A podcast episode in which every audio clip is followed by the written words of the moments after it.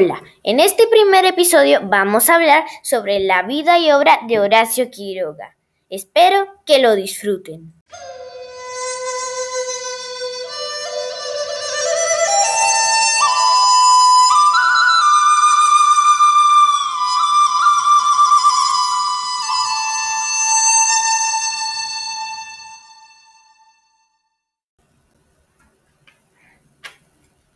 Biografía y obra de Horacio Quiroga.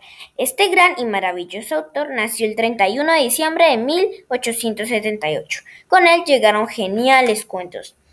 La tragedia marcó su vida y esas experiencias quedaron plasmadas en sus historias. Vivió en Misiones con su esposa y tuvieron dos hijos, Egle y Darío. Él se ocupó personalmente de la educación de sus hijos y se inspiró en la gran y verde selva y así a la gente asombró. Escribió muchos cuentos y uno que encantó fue Cuentos de la Selva que por siempre se recordó.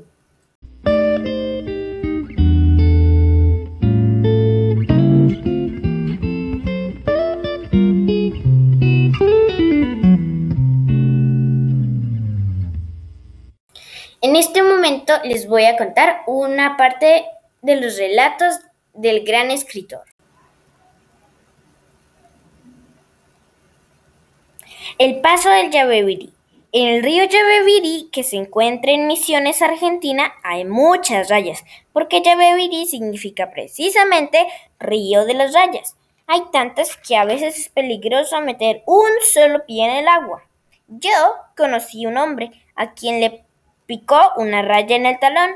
Como en el Yabebirí hay también muchos otros peces, algunos hombres los cazaban con bombas de dinamita.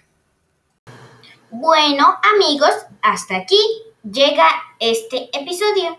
Espero que hayan disfrutado la lectura.